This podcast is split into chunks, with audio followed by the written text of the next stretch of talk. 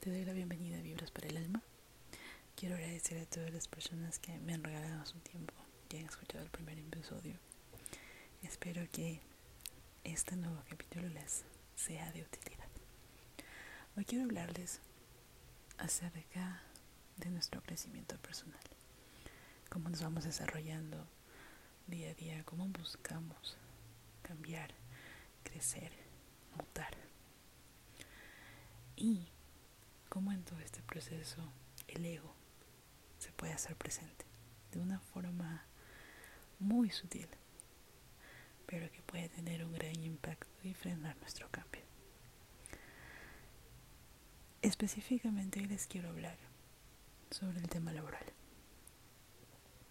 Este año en especial a muchos nos ha hecho cambiar el eje de nuestro giro de negocio, nos ha hecho buscar nuevas oportunidades, nos ha hecho renunciar, nos ha hecho emprender o nos ha hecho sostenernos más fuerte del trabajo que tenemos. Y aquí viene el punto en el que estás creciendo, estás dando lo mejor de ti día a día, pero de repente viene una duda, una duda de que tal vez lo que estás haciendo no es lo que deberías.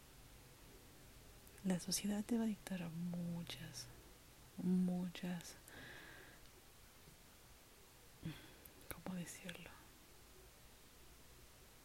Muchas pautas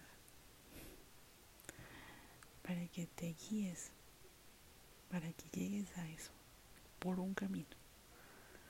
Pero la verdad es que cuando estamos en nuestro desarrollo personal, no hay camino, no hay pauta. Lo vas descubriendo. Como dice el viejo dicho, vas haciendo camino al andar. Y el ego se hace presente. Y aquí hay una palabra que utilizo mucho, la aprendí hace ya un par de años, y es la vieja narrativa. Ten cuidado que cuando estés en tu desarrollo personal, esa vieja forma de hablarte, de tratarte, se haga presente y te haga dudar. Voy a ponerte el contexto mucho más claro con el ejemplo que he vivido justamente esta semana. Hace muchos, muchos años atrás, cuando estaba en el colegio, recuerdo claramente tener el anhelo de estudiar arquitectura. Un familiar muy querido mío compartía mis anhelos de estudio. Sin embargo, no apreciaba la carrera porque me supo decir, ¿para qué vas a estudiar arquitectura? Hay tantos arquitectos que no hay trabajo y que se dedican a enseñar porque no les queda de más. En mi mente, enseñar no era malo porque me gustaba, pero no era algo positivo después de haber estudiado tanto una carrera. Entonces no era algo que yo debería aspirar pasó el tiempo, no a estudiar arquitectura porque descubrí que no era lo que realmente me apasionaba. Tuve otra carrera de por medio, me gradué, trabajé, estuve en una oficina, horarios normales y demás. Decidí hace años renunciar. Todo esto me llevó a adentrarme mucho más, a tratar de conocerme mejor a descubrir mi día a día y empecé este camino maravilloso de crecer, de crecer como ser humano. Y eso me llevó a alejarme de lo que la sociedad dictaría para mi carrera. Hoy por hoy, curiosamente, enseño mi carrera. Y de la nada apareció la vieja narrativa, cuestionándome si era lo correcto, si era lo que debería estar haciendo, si tal vez tomé la opción por circunstancias, pero ¿será acaso que la hice bien o no?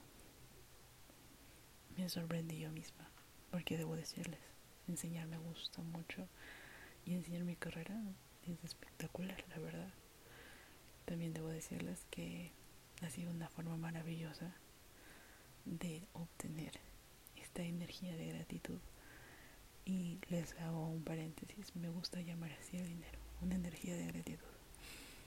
Sí, he descubierto eh, cómo obtener esta energía de una forma justa para todos, para mi entorno y para mí. Como dato adicional, pasé algún tiempo no tratándome a mí justamente, pero de eso les comentaré en otro episodio. Volviendo al tema. Esta duda saltó en mi mente y me hice una pausa y algo que comienzas a ver cuando estás en el camino de conocerte es que debes, antes de reaccionar, pausar. Pausar, meditar, darte un tiempo de evaluar por qué esa idea vino a ti, de dónde surge, qué sucede, por qué está ahí. Y si te haces ese tiempo para ti, te apuesto lo que quieras que vas a encontrar la respuesta.